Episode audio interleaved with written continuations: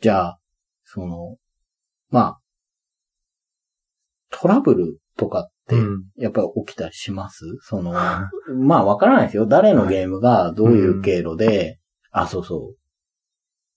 言っときたいのは、はい。あの、ヤニックさんに紹介してもらったら、はい海外とのパイプできるかなと思って、ヤニックさんに連絡するのはやめてください。ね。はい。もうだってね、それはもう今でもすごい大変なのに、そこはあんまり当てにされてもね。まあ、産業で紹介してくれたらね。とりあえず、とりあえず。まあ、それは、まあうん。ね、聞いてらっしゃる方はちゃんと分かってると思うんですけれども、まあ、それはそれとして一旦言っといて、はいその、まあ誰のがね、どうフランスなり、まあはいそれ以外の国なり行くかわからないですけれども、ん契約の仕方とかはい。わからないと思うんですよ。なので、ちょっと簡単でいいんで、はいどういう流れで出るのか。まず紹介はい。しますよね。さっき向こうからこれを紹介してくれっていうのはほぼほぼないと。うんうん。かなり珍しいから、はいヤニキさんの方から、このメーカーにはこれがいいんじゃないかうんっていうのを見て、その後、やっぱり物を送って、えっと、物を送るか、うんうん写真でプロトタイプ作ってもらう。ああ、なるほどね。うんうんそうすると、一週間ぐらいの節約になるんですよね。うん。それで遊んではもらうわけですよね。すぐに遊んでもらう。うん。で、じゃあこれはいいぞってなったら、まあ、まちまちだなとは思うんですけど、はい。すぐ作るケースもあれば、はいすごく待つケースも。うーん。僕経験したの、はい。割と早いんですよ。うん、早かったんですよね。ですよね。うん僕多分恵まれてて早いんですけど、はいはい、早いですよ。そう、それはね、も う早いですよ、本当に。すごくね、あの、うん、早い。しっかりしてる。なんか契約はもう全部記入してやって、うん、あのーもう本当にコメントを書いて転送するだけだから、はいあとはまあデザイナーの質問に答えるだけだから、すごい早くできるんだよね。うん。逆に、あのね、あの、なかなか出ないやつあるじゃないですか。あれってなんで担当が少ないってことですか、うんでイエローはい30人って、それ人足りなそうだなと思って聞いてたんですあ、でも私、あの、関係してる人一人だけだね。ああ、紹介してる相手っていうのは。うんはいはいで、ずっと昔からその人ばっかり、うんうんあの、と仕事してて、彼はめっちゃ忙しいんですけど、他の人とやりたくないんですよ、私。はい。あの、やるなら、その人とやりたい。うん。うん信用があるってこと信用もあるし、なんか、流れも分かってるから、はあの、はい時間の節約としてすごい。で、契約の問題は、うん。あの、えっとね、説明してもあんまり理解しづらいと思うんですけど、うん。すべてのパブリッシャーは違う契約書を作ってるんですよ。うん。だから内容とはい長さとはい条件と全部違うんですよ。えっ、と、まあ、金額は当たり前ですよね。はい。あの、印税の何パーもらえるか。あれは、うん。おろしいですかおろしいです。はい。で、まあ、何パーセントはい。きますよっていうのがあって、その、買ったメーカー以外が出すときあるじゃないですか。はいはいはいそれ以外の国が。はいって。なると、そこが、その、まあ違うんですよね。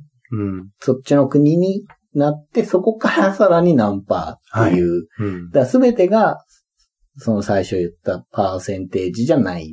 えっと、場合による。あ、そこの場合によるんです。それも場合による。で、会社によって、その版権のパーセンテージも違ううし、んうんで、あの、日本でちょっと、あの、販売価格から、うんあの、印税が計算されてるところがあるんですけど、はい。海外ではほとんどないね。はあの、今まで一緒に仕事したパブリッシャーは多分20社ぐらいあって、あ。はい。一つも、卸値以外のものは計算してないんですよね。なるほど。それは、なん、なんというかな。例えば、1万個のゲームを作って、はい。で、その1万個のゲームは、1個につき、あの、4000円のゲーム。はい。それは、あの、販売価格。はい。で、基本的にお店に売るときに、はい店が買ってる値段は半額。そうですね。大体。で、2000円ですよね。はい。で、デザイナーに4000円から計算されてる。はい。お店がゲームを売れなければ、はい。パブリッシャーに、お店が返す。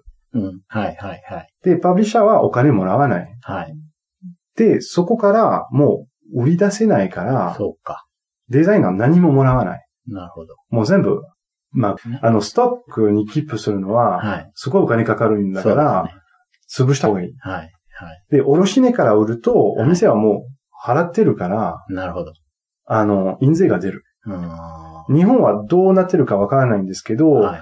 多分、まあ、1000個とか2000個のプリントだったら、そんなにリスク取ってないんだね。販売価格からにして。だけど、例えば、うんラベンズビョーガーの5万個だったら、そうですね。すっごい状態になってしまうんだよね。なるほどね。だから、卸値は基本だよね、海外では。なるほどうんじゃあ、まず、契約書には、その、パーセンはい。テージがあって、はいあと、期間があるんですよね。あのー、期間があって、そこも会社によって違って、はい今まで見たのは3年から8年間。あ、8年なんてのもあるんです8年、本当に長い。あの、長いですね8年間とか断った方がいいと思う。あの5年間まではいいと思う。はいはい。だって8年間だと、向こうの会社ははい。ゲーム出さなければ8年間戻らない。なるほど。だからもう他の会社に提案できないんですよ。だから他のメーカーが、はい。うちであれ出したいんだけど、どうなってるってなった時に、はい契約期間が長くて、切れてないとちょっと、8年後にまたその話しましょうということになってしまうっていうわけですよね。まあもちろんあの解約する方法もあるんですけど、はいはいはいまあ海外からやるとめんどくさいと思うし、うんあの難しい方法になってるから、うんあの3年から5年間が一番いいと思う。が大体よくある。で、自動更新は基本ですよね。ああ、それは、断りは来るんですか？期間が来たので更新しますか？みたいな。いや、あの、聞かれない。あ、そういう、そこも自動なんですかはいはい。だかうら、んデザイナーの、あの、お願いが来たらうん、解約になるんですけど、なるほど。で、あの、必ず、自動更新といっても必ず更新されるとは限らないね、はいはい条件付きの自動更新だね。だから、例えば、あの、5000個のプリントを出して、はい。契約の最後の年に、はい。まだ2000個残ったら、はい自動更新されない。ああ、はい。もう全部ね売り切ったら、もう一度プリントするところがあったら、い自動更新になる。うん契約期間を過ぎても、はい市場在庫だったり、メーカー在庫があったとしても、それはメーカーのものですよね。メーカーのもの。ですよね。で、印税が入る。はいはい。うん。だけども、一度印刷する権利はない。はいはいはい。うんなるほど。リプリントできない。そうですね。うん。で、その期間があって、あとは何があるんですあとは、あかのあ、どこで売るかですそうそう、そこはとても大事ですよ。か、うんうん、あの、権利の範囲はとても大事ですよ。権利の範囲ってうん。何で区切ってるんですか？国なんですか？言語なんですえっと、両方ある。例えば、日本で売ってもいいけど、日本語は禁止。かなるほど、それもあるんですか？そういう可能性へも、例えば、香港とかだったら、ーはいはい。英語の権利はないけど、香港のテリトリーだけは英語の権利がある。うんうんというところ。うんで、そこからそういうずるいところも出て きてしまうんだけど、あのー、エッセンカ色で売ったりするとかね。英語だから。売れると気づいて。はい。で、そういうところもあるかあら、ーそういうところをデザイナーとしては、まあ、デザイナーとして何もできないんですけど、うんいろんな会社で権利を分けてあるんだったら、うん問題になる可能性もある。うんそういうところは。まあ、デザイナーの責任はそんなに、うんうん。だから、テリトリと、まあ、言語の権利うんの範囲は大きなところですよね。気をつけるとこなんですね。そこはね、あのーまあ、なんていうかな、世界のボードゲーム業界がわからないと。うん。どこまで、どの範囲まで与えればいいかわからないんですよね。うん。そこでミスするところが多いと思う。それは、うん。それで起きるトラブルって、はい。まあ、例えば、うん。どこでも売っていいですよって言ったら、自分のゲームなのに、うん日本で売ることができなくなるとか、そうそういうことですか？うん。私、あの、必ず日本の権利をなしにしてもらってる。そうですよ。うん。まあ、日本と日本語のバージョンも、向こうの会社から出してほしいんだったらいいんですけど、はいはいはい。基本として、同人はゲームマーケットに参加するのが好き。あの、日本語版ははい。このままにする。はい。あとは他の権利渡してもいいんですけど、日本と日本語だけキープした方がいいと思ってる。なるほど。うん。でもね、あの、一つの例としてね、はい。あのーまあ、韓国の小さいパブリッシャうん。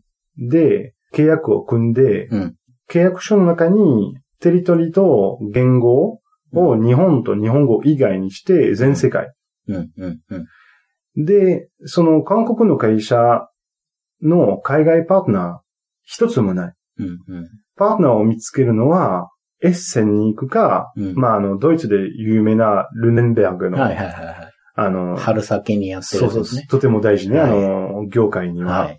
で、そこでしかパートナーを見つけれない。うん、で、もちろん今の競争率すっごい高いから、うんあの、大きい会社うん。うん、の予約うん、うんはほとんど取れない。うん。だから、結局、全世界の権利を渡して、うん、うん。小さい会社だと多分先行で終わるんですよね。はい。で、ゲームのはい。人生が終わっあで、そういうところを、まあ、最初から断ってるのももったいないんですけど、あのー本当にそのパブリッシャーのパートナーネットワークがわからないあ。と、はい、そうですね。どこまで与えてもいいかわからないんですよね。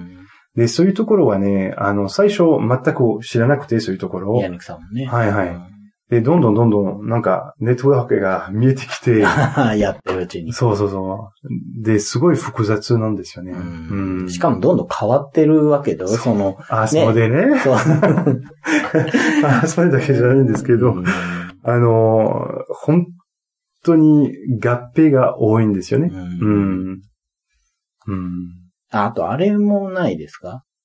出していいですよ。契約を結んだけれども、はい。いつまで経っても出ない。まあ、契約3年にしたら、その3年の間に出せばいい。という系基本です。その、いつまでに出してくれないと、うん契約は途中でやめにしますよみたいなものって存在しないえっんですか？と、契約が終わる6ヶ月前。あ、それが、で、それもうん、火薬の、あの、申請しなきゃいけないんだから、結構大変なプロセスですね。うんうん英語でしか契約書が来ないから、まあそうですね。で、うん本当に、なんていうかな、そのパブリッシャーに信用できるかどうか、はい。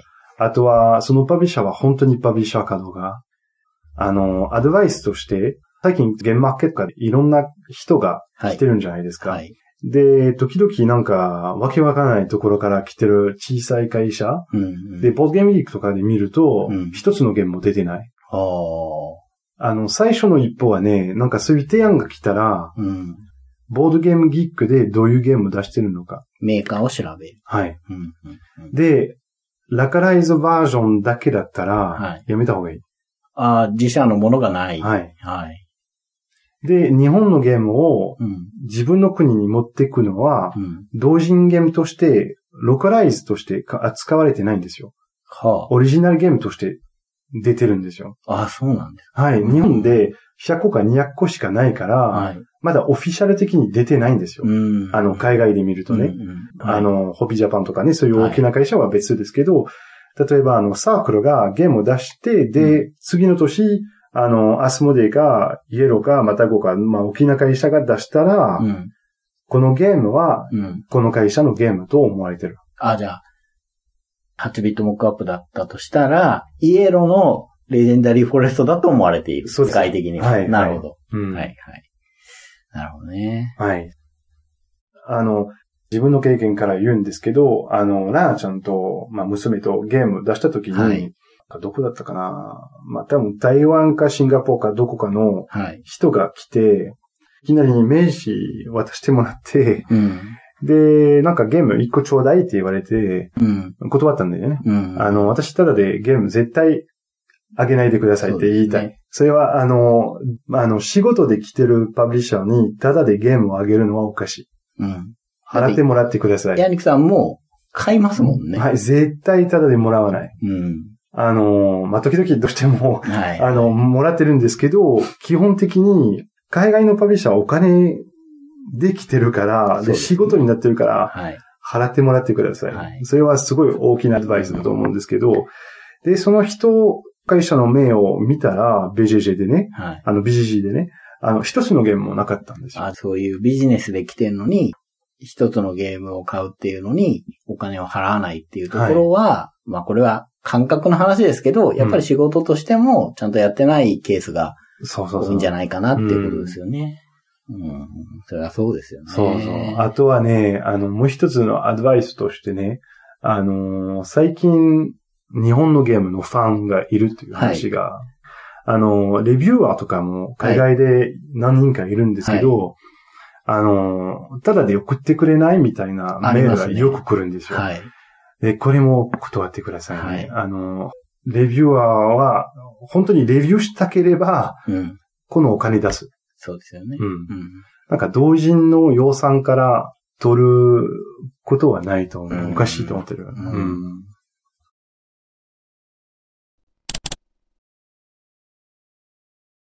でも契約書の話はね、わけわからない言葉ばっかりですよね。そうですね。しかもそれが英語ですもんね。はい。えー時々フランス語で来てるところもあるし、英語で送ってくださいって言わなきゃいけないね。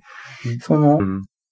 本当にいろんなケースがあると思うんですよ。だから、4年間やってみて、逆に、ここさえ気をつければいいですよって言いづらいっていうことですよね。いろんな場合があるから、はいはいそれが難しいっていうことなんですけれども、うん僕もね、えっ、と、最初に、えー、まあ僕が関わったゲームが、そういうお話いただいたときに気になったのは、あの、まああんまりいい考えじゃないんですけど、マイナスにならなければいいんじゃないのかなと思ったんですようん。あ、の、要は、詐欺にあって、はいはい。取られるはい。っていうことは、さすがに嫌じゃないですか。はい、確かに。その、一個も売れなくてうん、権利は渡しちゃったけれども、まあ全然お金にならないよっていうのは、そもそも国内の同人ゲーム、創作ゲームっていう広がりの中でやってる、はいやっていたのでう、ん想像外だったんですよ。はいだからまあなんか、じゃあボーナスみたいなもんですよ。なので、マイナスになること、詐欺みたいなことって見たことあります？印税払ってくれない会社のケースは見たことある。それは、取られはしないですよね。デザイナーに金をくれっていうのはないですよね。ああ、そうですけど、あのーえっと、私が関係したゲームではないんですけど、ゲームの契約組んで、うん。で、基本的にデザイナーのサンプルも来るんじゃないですか、ただで。はい、はい、はい。で、新しい言語のバージョンが出るとはい、1個もらえるんですけど、で、最初からその人は1個ももらってない。あ送ってくれない会社は結構いるんですよね。あの、言わないと忘れちゃうんですあ。あよ。あ、はい、はで、その人は何ももらってなくてい。、うん。1年経って、印税リポートにはい。ゼロって書いてあったんですよ。え、売り上げが？うん。だから、そんなわけないでも売れてないということを言われて、で、なんかおかしいな、うんじゃあもし、もしかしてちょっとあまりうまくいかなかったなって思って、で、メールしたら、あのパブリッシャーが、まあちょっとあの、金額はちょっと低かったから、はい。来年合わせて全部出しますって言って、うん。で次の年、はい。またリポートはゼロになってて、それは、同じ話されたんですよ。それはダメですね。うんう。ん。で、どうしようもないんじゃないですか。はい。でもちろん、あの、海外の弁護士を雇ってるとか、すごい、まあその時に通られるんだよね。はい。あの、自分の権利を守りたいんだったら。はい。で、結局、3年目、あの、契約が終わって、はい。で、1円ももらってない。ええうん。でもそれは、ちょっと、あの、稀ですよね。なかなかないでしょそれさすがに。ほとんどないんですけど、はい相手は信用できるかどうかはわからないとまあ、わからないですね。そういうことが出る可能性があるんだよね。うんだから、なんていうかな、心配してる人はよくイヤポンブランとか取ったりして、はいあの、はいもうちょっと安心できるんじゃないですか。なるほど。で、あの、自分でやりたい人だったら、もちろんそれでもいいと思うんですけど、あの、さ最初から最後まで全部担当して、はい。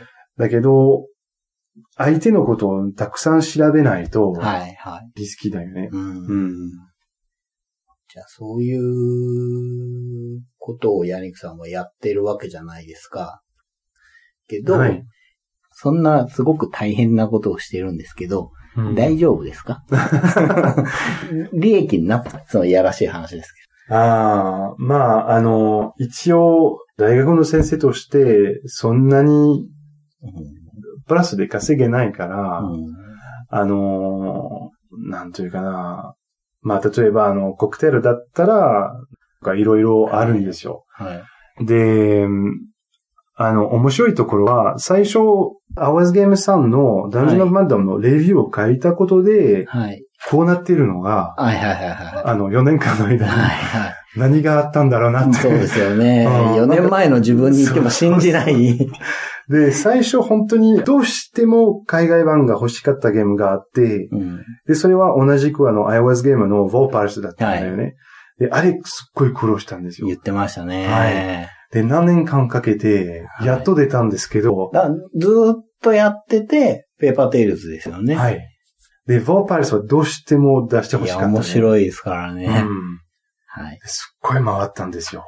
大体フランスですか？それほほとんどフランス。は。はい。で、最後に、あの、イエローと仕事してる人が、うんうん。イエローはやらないんですけど、よかったら、あの、最近ちょっと、あの、イエローが配給してるうんうんうん。ゲームの会社うんに紹介しますよって言って、カッチアップゲームズという会社なんですけど、で、その人たちがやったら、はいすごい気に入って、うんうん。すごい力を入れて、そうですよね。もうデベロップすっごいやって、もう何回ゲプレイしたかわからないんですけど、うん恐ろしい数字ですよね。うん。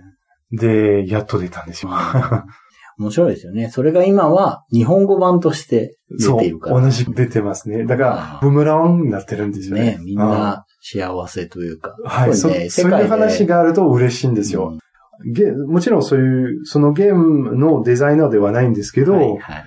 ここまで出てるのがめっちゃ嬉しいんですよ。残念に思ってるのは僕ぐらい。僕の絵がなくなっちゃった から。でもね、やっぱりペーパーテイルズはすごくいい出来だし、拡張もちゃんと出てるし。はい。ね。うん、逆にね、僕はまあ絵描きですけど、うん。僕の趣味的なところで付き合いのある人とかで行くと、はい。国内で難しいゲームを作っている人が多いので、うん。やっぱり海外でどうにか、でそれは大ヒットとかはしなくていいんですよ。うん。だからその評価っていう意味でね、海外からメーカーがリスクを取って売るっていうのは、一つの評価じゃないですか。はいはいこれは出すに値する。それは会社が大きければ逆に難しいっていうこともあるけれど、うん。いや、まあ、ちっちゃいところだとしたら、要はリスクを取って、はい海外のメーカーさんが自分のお金でこれは、じゃあ商品にしますっていうのは、うんその、その先のヒット以下は置いといて、一つのもう評価だから、うんだからそういうのも、少し考えていかないと、やっぱり、む難しいだろうな。中量級以上の、うん。ね、ヤニクさんも好きな重量級とかも作りたいデザイナーはいると思うんですよね。そうそういうのを作りたい欲はあるけれども、はい。それがどんどん難しくなっていうん。ったとしたら、この先わかんないですよ。うん。みんながそういうのも遊んでくれるようになって、市場が大きくなるかもしれないですけど、はい。市場っていうか、まあ評価してくれる人がね、増えるかもしれないけど、現状なんか難しそうに見えてしまうから、うんまあ海外出るっていうのも、まあ一つの評価で、そういうふうになんとかならないかな、みたいなのうんは、最近思いますね。うんちょっと話が それちゃいましたけどね。はい。うん。いいですよね。そうか、そういうこともうんあるんですね。でも、はい。いやー、本当大変そうだから、僕もすごくヤニクさんに頼ってることが多くて、うん。だからなんか大丈夫かなっていう心配は。ああ、でも、本当に楽しい面でもあるから。いや、でも、メールのやり取りをはい基本やっているとしても、うん。それがいろんな人だし、ヤニクさんは一人だけど、はい。先方はいっぱいいて、うんはいその逆側には日本のデザイナーがいっぱいいるじゃなはいいですか。はい。うん。そして海外の人って、結構返事くれないじゃないですか。遅いというか。そうそう。だから、あの、何回も何回も何そう回も、ですよね返事をください、返事をください。ヤニさんが3回ぐらいやって 1回来るとか、あの、もっとあるある場合もある。ですよね。だからもう本当にうん。大変そうで、今はね、あの、平均としてね、1日に、ボードゲームに使う時間は、えー、2、3時間ぐらい。うん毎日で、もちろん、マーケットの時期は、もっと増える。おてか、遊べなくないですか？遊んでます？ああ、うんゲームマーケットの時全く遊ばないよ。あ私有はしませんね。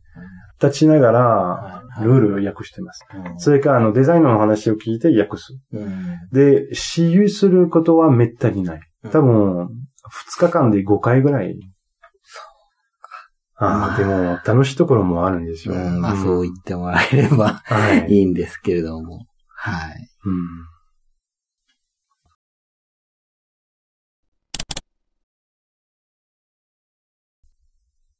ヤニクさんが担当したゲーム、もしくは、あの、い言っていいのかな？その、まあ、例えば、はい。まあ、契約中だと問題があると思うんですけど、はい。今、どこかのメーカーがうん。出してくれないかなって思ってるゲームとか、そういうのでもいいですけど、だいたいうん。どのくらい出てます？今まで関わった。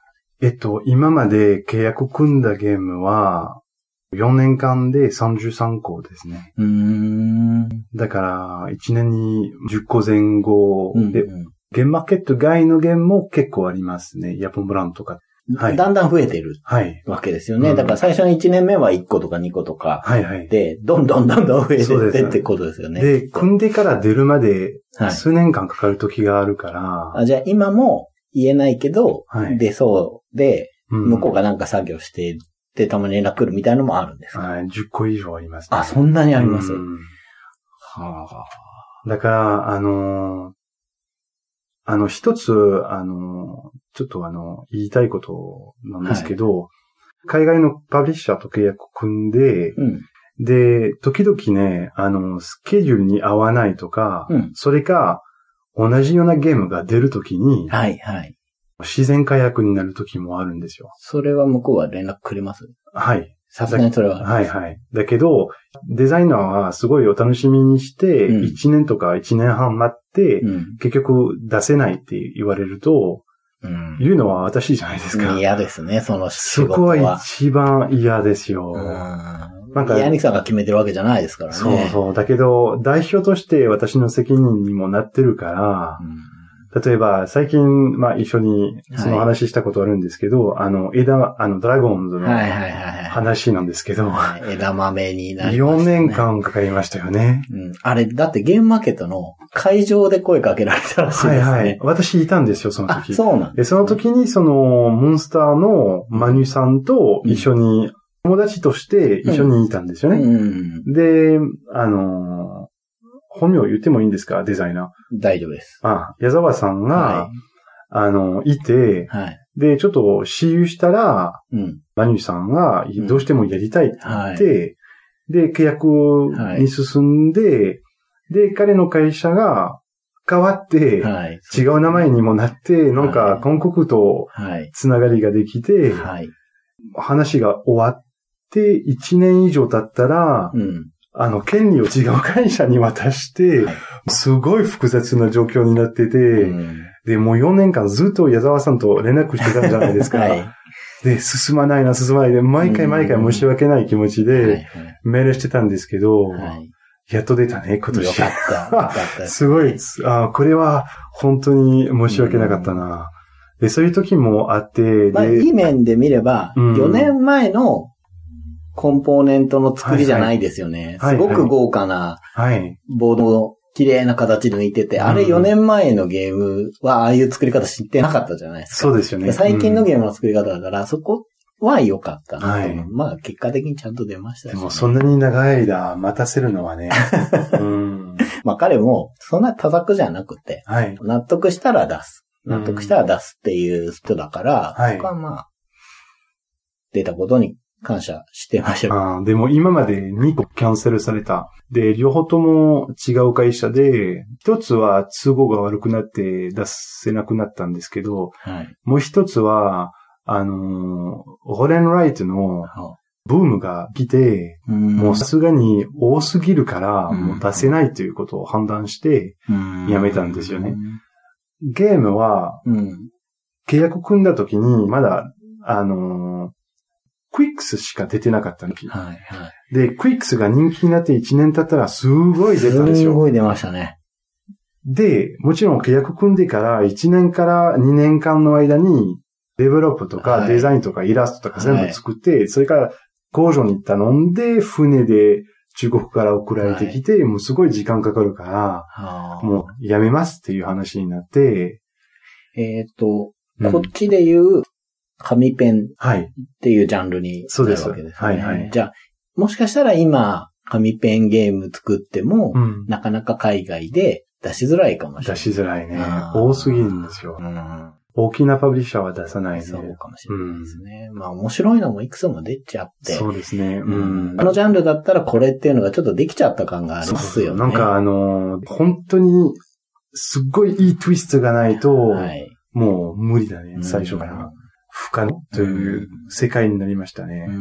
そういうこともあるんですね。はい。そう。例えば、うん。ちゃんと契約じゃないけれども、はいこれは、うちとしては出してもいいかなって思うから、うん。声がかかっても、それちょっと返事しないでみたいなの。要は口約束というか、はいはい。うんあ、それ、あのー アスモデの専門だね。言っちゃった。まあいいですけどね。まあまあまあ、言ってもまあでいいと思う。も、それには、あのーこれは英語で言うと、オプションという言葉なんですけど、はい。あの、例えば私もオプションつけたいんですけど、はい。あの、3ヶ月とか6ヶ月のオプションを頼むのはダメだと思うで、例えばね、あの、サーシさんのはい。バスルートは、はい。ボーダさんたちが遊んで、うん。私も何回もサーシさんと話して、うんで、私有する余裕がなかったんですけど、うんまあ、ルール読んだ時に、このゲーム出さなきゃいけないなと思ったんだね、うんその場で。はい。で、ゲームマーケットの日曜日の夜うんに、海外パブリッシャーに、すごいしつこくうん。言って、がすると。やらなきゃ。うん。もう、遊ばずに。契約を送ってくださいっうん。て言ったんですよ。うん。で、初めてだったんですよね。うん。すごい、絶対たくさんのパブリッシャーがそのゲームをやりたいと思って、うんすごいいい印税のレベル。うんもう、あの、坊座さんにその話したら、うん。坊座さんでもう見たことない印税って言われたんだよ、ね。すごいですね。そうそう。日本は意外と高いんですよ。ああ。うん。で、あのー日曜日でその話して、次の週でうんサインされた。うー。うんんそれ早いですね。私、そういう早い流れがいいんですよ。うん、なんですね。うん。なんか、アスモデイがゲームを買って、パリに戻って、うん。ちょっと1週間、2週間、3週間うん。保管して、うんで、そこから、まあ、あのーすごいたくさんの会社があるんじゃないですか。そうですね。で、アスモデの持っているこの会社。そうそうそうそう。で、例えば、あのーまあ、バスルートの場合はね、はい。紹介した3ヶ月経った後ね。あじゃあ結構経ちましたね。うん。だからう、んその、パリに戻って紹介するまで、3ヶ月の間うんに何してたの、うん。と思っちゃったんだね、私。うん。で、これは普通、うん。あの、アスモデの人たちと仲がいいから、うんその話したんですけど、悔しかったらしいんですけど、はあのーなんでそんなに時間がかかるのですかって聞いたら、大手会社だから。全部遅い。あ、じゃあ、その、ヤニさんに紹介された人だって、うんできるもんならもっと早くしたい場合もあるんですね。はいはい。うんえーオプションでしたっけ？はいはいこの、仮置きみたいな。はい。それは結構あるもんなんですか？うーん、それは海外ではあるんですけど、うんその間に、うん。他の会社に紹介できない。えっ、と、それをもししたとしたらどうなる何もならない。何もならないっていうのは別に問題にはならない。ならないですよ。あーじゃあそれは作者が、いや、そうは言われたけど、うん。こっちの会社の方が個人的に好きだから、うん。え話を進めたいなってなれば、やってもいいんですね。そうですね。うんそうですね。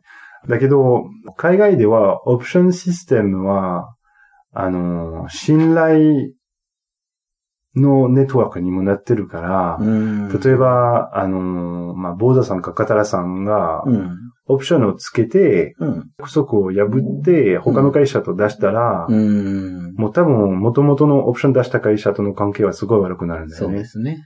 で、デザイナーとして、そういうことをやれるかどうか。の問題だよねはい。あの、まあ、その人たちは、あの、ボードゲームで生活してるから、はいそこまでは、うんできないと思うんですけど、そうですよ同人としては、3ヶ月、6ヶ月、他の会社と話すなという、うん。それはやっぱないですか？もう、あのー、うん3ヶ月経って、6ヶ月経って、もう、他のパブリッシャーから何も来ないもん。もうゲームがもう消えてる。うん。あの、ゲームマーケットの。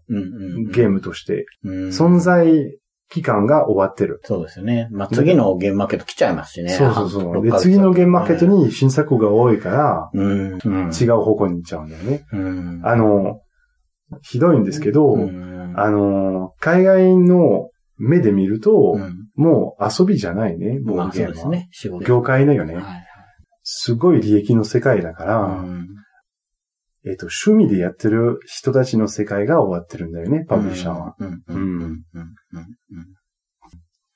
で、自分が好きなゲームであっても、うん。うん。向こうはやりたいかどうかは全く関係ないから、そうですね。それは。なんか例えば、あの、今30個以上、あの、海外版が出て、うんまあ、これから出るものもあるんですけど、うん。あの、その30個以上というのは、紹介したゲームは300個ぐらいだね。ああ、うんじゃあ、10分の1ぐらいですそうですか。はい。うんでも、僕のイメージよりは多かったです。う。うんもっと厳しいかなと思ってたので、そこはやっぱり柳さんがうまくマッチングしてるんじゃまあ、ないですか。フィルターとしてね。だけど、フィルターがあっても300個だよ。うんだから、うんまあ、ゲームマーケットで気づいたとこことあるんですけど、うんあの、毎回、郵送全部送ってもらって、多すぎて。うんで、やっぱりたくさん紹介しないと、うんなかなか、うんあの、向こう気に入る作品が出ない。うん。うんちなみにさっきタイムボムが異例だって話をしてましたけど、はい。ちょ、ちょっと違うかもしれないですけど、うん例えば3年前のゲームマーケットのものはいでも、海外の人からしたら知らないものでしかないじゃないですか。はい。で、それが、ある日、海外のメーカーが、うんいや、これいいかもってなはいる可能性はなくはないんありですよね。、あります。あります。うんあの、ピクテルはそういうことだったね。ああ、確かに。うん。なんか1回目じゃなくて、多分あのー、2回目か3回目のゲームマーケットで、うんカクテルの社長がコンポーネント見て、うんあれすごいなって思ったんだね。で、その場で決めたんだね。あ、じゃあ、あれは社長が見つけたんですかはいはい。彼はね、すっごい、あの、難しい人なのに、うん。ピクテルだけは、うん。その場で、もう、頭の中で決めてた。もう勝手にね、社長として。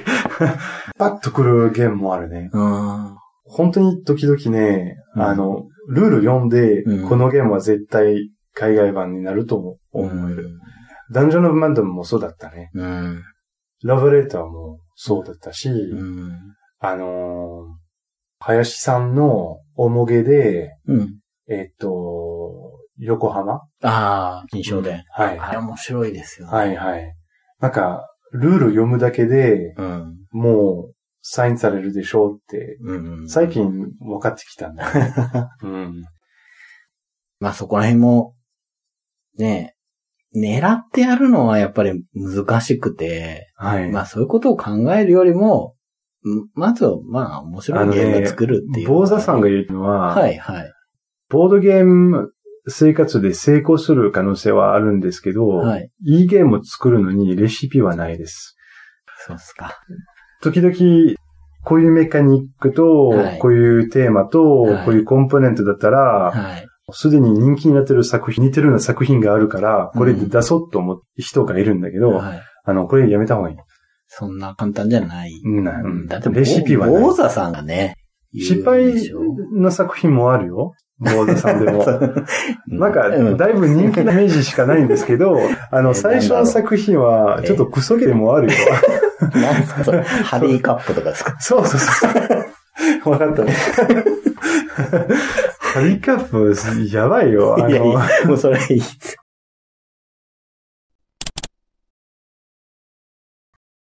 あのいや、でも、坊座さん。ボードさん友達とか言ってもいいんですけど、あの、そこまで日本語分かってないし。ボーダーさん、はい。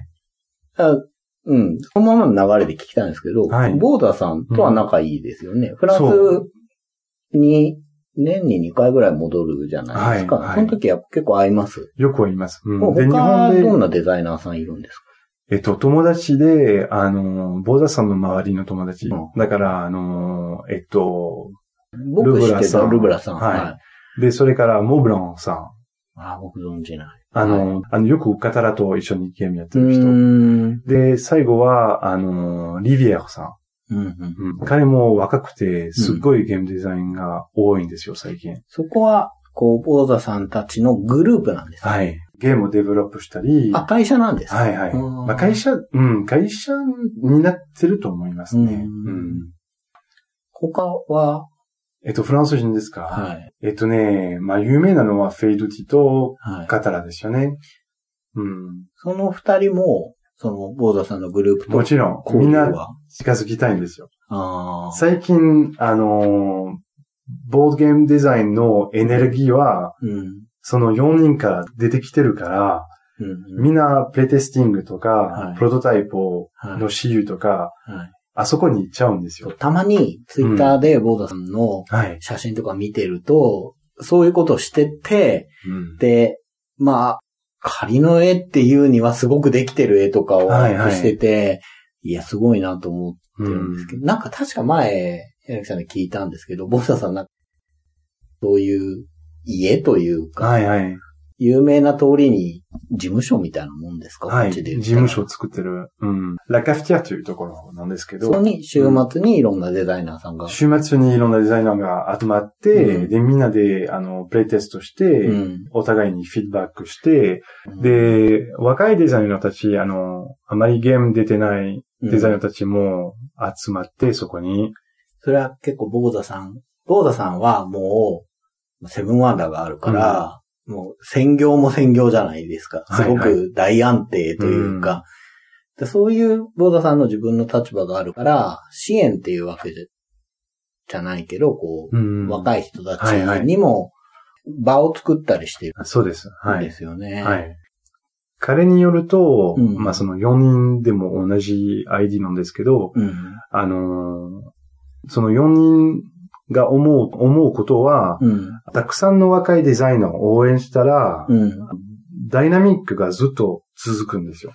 あの、昔からゲーム作ってる人たち、あの、50個とか100個とか作った人たちってさ、あの、同じようなゲームメカニックが戻るんだって。ああ、そうですね。だから、このゲームの一つのメカニックとって、で、その2年後出たゲームのメカニックとって合わせて新しいゲームになってる。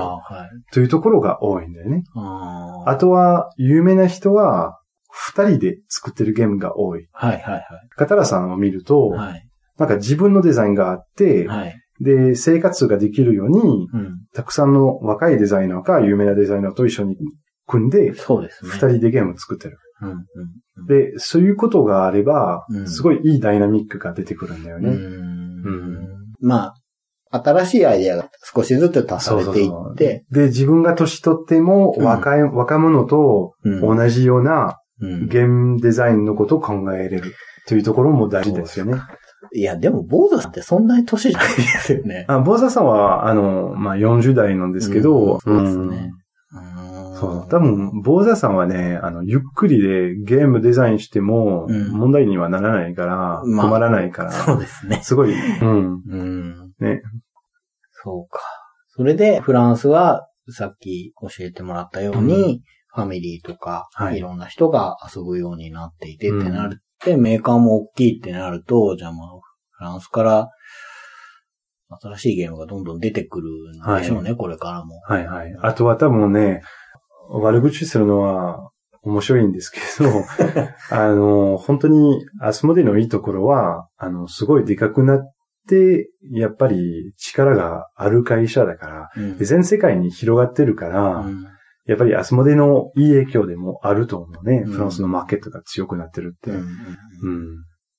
会社としてすごいでかいから、うんスーパーとか、あの、うん普通のお店でも置いてある。うん。ボードゲームショップ行ったことない人たちは、うんゲームに、を、なんていうかな、触れる。うん。だから、買い物、まあ、例えば日本といえば、イオンとかで買い物して、うん。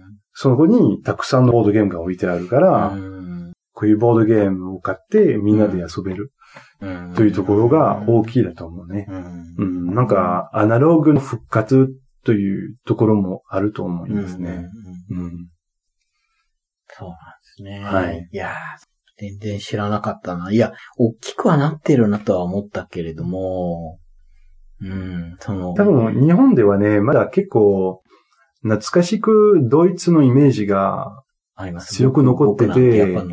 ね、で、今、あの、ドイツの市場は、まあ、なんていうかな、弱いというか、あの、シュピールとかを取ってるゲームはめっちゃいい売り上げなんですけど、はい。金額はすっごい安くなってはあ、結局利益あまりできてないから、はあ、危ないになってるね、ドイツは。そうですか。はいはい。北米も大きくなってます？ジェンコンとかすごくないですか？最近。レンコンは結構ね、うん。なんかアメリカのマーケットに入りたい会社が多いんですよね。そんな感じしますよね。はいでも SF とか、はい。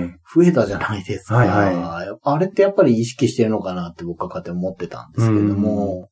でもね、最近聞いた話なんですけど、あの、配給会社の人から聞いて、あの、アメリカのマーケットに入るのは、うんめっちゃくちゃ難しいらしいよ。ああ、じゃあ、ドイツとは違ううん独立の仕方をしてるんですはい。ね。なんか、配給のシステムは、うん、ヨーロッパと日本とかと全然違ってて、うん。あの、基本的に、あの、ヨーロッパだと一つのゲームは一つの配給会社から配給されてるんですけど、はいアメリカは一つのゲームは全ての配給会社から配給されてる。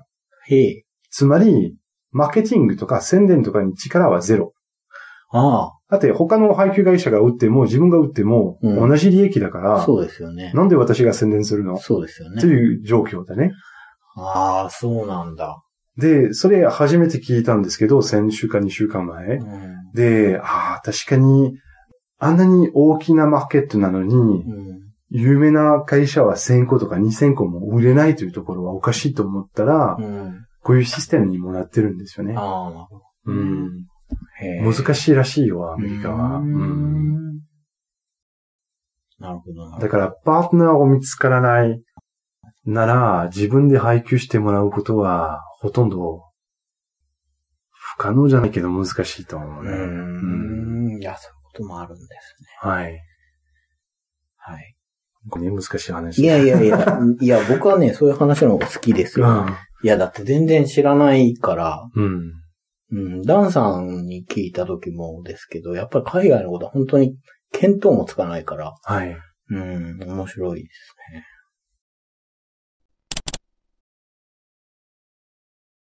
あの、某 FC はですね、あの、某はボードゲームなんですけれども、はい FC はファイティングチャンピオンシップから来ててですね、はいはい。あの、まあ僕は UFC っていう、はい。ね、格闘技が好きなんですけど、フランスって格闘技って流行ったりしてます？あんまりね。放送されてないことは間違いないんですけど、ああのーボクシングはすごい見られてるんですけど、うんうんうんあのー日本でいろいろあるんじゃないですか。あのーありますね。お互いに殴り合うスポーツ。はい。えっと、なんだったっけね、あの、K1 だったっけ？はい。ジェロム・レバンナでしょ。ああ、そうそうそうそう。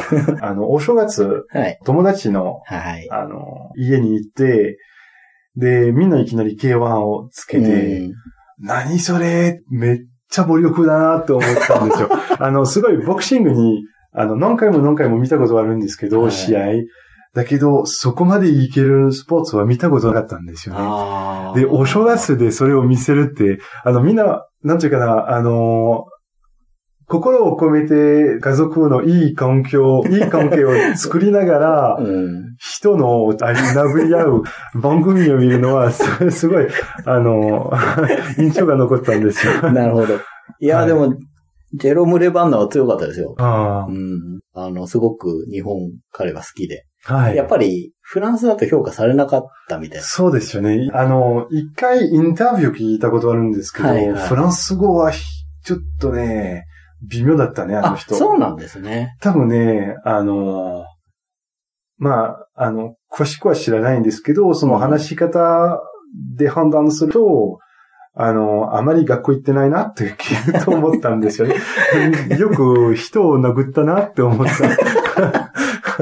いや、でもね、うんあの、印象に残ってるんですけど、はい。フランスで試合したとしても、負けるともう全然ダメなんですって。ブーイングなんです。はい。勝った方しか褒めないと。でも日本で試合すると、負けたとしても、すごく頑張ると、そこ褒めてくれるから、日本で試合するの好きだって言ってましたね。日本っぽいね。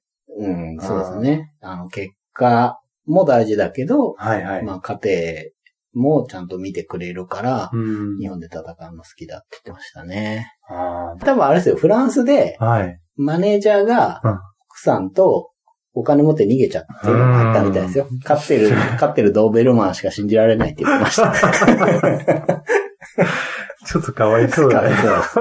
でもあれですよ、本当はい。僕が最後に見たジェロム・レバンナの情報は、日本人のおばあさんが横断歩道を渡ろうとしてる時に手を引いて一緒に渡ってあげてったっていう。おーすごい。イメージと違うね。そうなんです。なるほうん。まあでも、おおむね想像通りでした。やっぱり格闘技はなかなか、ど。うん、フランスはそんなに、あ僕が見てる UFC でも、フランスの選手ってパッと出ないから、はいあの、アフリカとかからこっちに、フランスの方に。のジムとかでやってっていう人はいるんですよなん、か、あの、前、あの、会うと思って、あの、UFC 見たんですけど、はい。あのーメインの試合があったんですけど、はい。一つは男性の試合、もう一つは、あの、女性の試合だったんですけど、あの、男性の試合は、で、1分以内で終わった。誰だえっと、忘れちゃう、名前とか忘れたんですけど、で、女性たちもはい。30秒で終わった。なんか、かワンパンチで終わった。で、結構最近見ました。そうそうそうそう。あで、なんかすごい期待してたのに、はい。短いなと思って メインなのに、なんかいそれはいいんですよ。それでも。もうちょっと相手を上手に選べばいいんじゃないと思って、それはプロレスだからそうしちゃったら。なんか驚いたんですよ。真剣勝負ですかはら。い。ねボクシングだと、なんかメインのファイトだと、もうちょっと長く見れるイメージがあるんですよう。わかります、わかります。あの、ボクシングで、やっぱり頂点になってくると、どっちもすごい強いじゃないですか。はいあの、お互いが熟知しちゃう可能性があるんですけど、あの、総合格闘技って全部できるから、はい。その、片方の人がすごく強い部分と、はいもう片方の人が強い部分っていうのがずれてる可能性が結構あって、はい。そこの噛み合い具合なんですよだか、ら、場合によってはすごく早く終わるし、あの、こう同じところがすごく強いと、5ラウンドやっても結果出ないみたいなこともあるんで、まあ、たまたま早い試合を見た。めっちゃ早かったんですよ。なんか味合う時間がなかった。なんか始まって台所まで行って戻ったら終わってる感じで。全然見てないじゃん。あの、見てたんですけど、その後ちょっとあの、飲み物取りに行く余裕がないなと思って、ずっとソファーに座ったまま最後まで待ったんですよ。だって、あっという間終わるんだったまあら、そうですね。もったいないなと思って、うんああそこ驚いたんですよね。いやうんまあまあ。いや、まあ、フランスの事情がね、ちょっと聞けて、はい。よかったです。あの、ダンさん来た時にどうですかって言ったら、アメリカはすごい流行ってるって言ってましたねあ、。本当？大きい大会があると、はみんなでパブに行って見るって言ってましああ、なるほど。た。うん。みんな見てるよって言ってましたね。まあ、まあ、格闘技の話はこれでもフランスで、あの、放送されてる可能性、まあ、かもしれないんですけど。フランスってケーブルテレビですか？えーと、いろいろある。基本のチャンネルがあって、うん。で、それから NHK みたいに、あの、国のチャンネルがあって、で、それから何百個のチャンネルがある。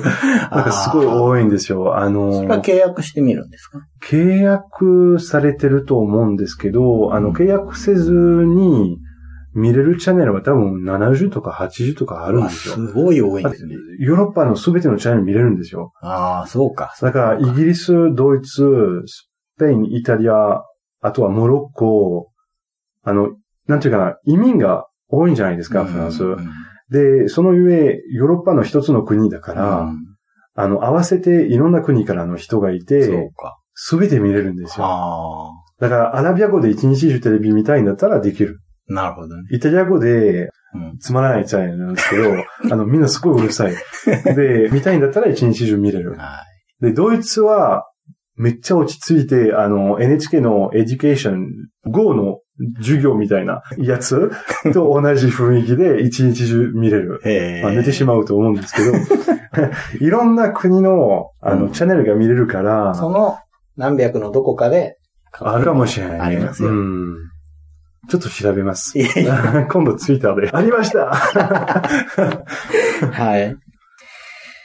うん、じゃあ、これで終わりかな。いや、最後にね、格闘技の話しないとっていうことなんですけれども、なんか他に宣伝、そうだ、最近、はい。あの、ルールのうん。英訳もね、まあ、あの、ちょっと時間があったからやりました。あの、今回はは3作やりました。一気に3作が来たんですけど、あの、楽しかった。あの、久しぶりに英訳を作って、うん。ルールを理解するとともに、うんあの、うまく海外の人が遊べるようになってるからうん面白い、面白いと思ってる。まあ、時間が許せばできるっていうことですよね。はいはいうんなんで、あの、英訳に困ってる人がいたら、ちょっとお願いするのも。はい。無理かどうかすぐに返事しますから。宮城さんが返事が早いっていうのは僕がもう保証します。ちゃんと。ねうんあとは、まあ、あの、最近、そうですあの、娘ラナちゃんと作った日本語パイレーツまだ在庫がありますから。はい。イエローサブマリンさんとか。そうそうそう、あの、委託販売してくれてて、ぜひ。海外にゲームを紹介するのと、英訳と、はい。ゲームも娘さんと作ってる。ラナとパパですよね。そうですねれはね。はい。うん。はい。じゃあそちらもよろしくお願いします。ございます。はい。いやー、とっても面白かったですあ、よかったです。うんもっといろいろ聞きたかったけど。でもう知らないことだらけだから、聞けるんだけど、まあね、時間が有限なんで、すいません。今日はね、なかなかどうもありがとうございました。ありがとうございます。楽しかったです。これからもよろしくお願いしはい、ます。よろしくお願いします。はい、ありがとうございました。ヤニクさんでした。ありがとうございます。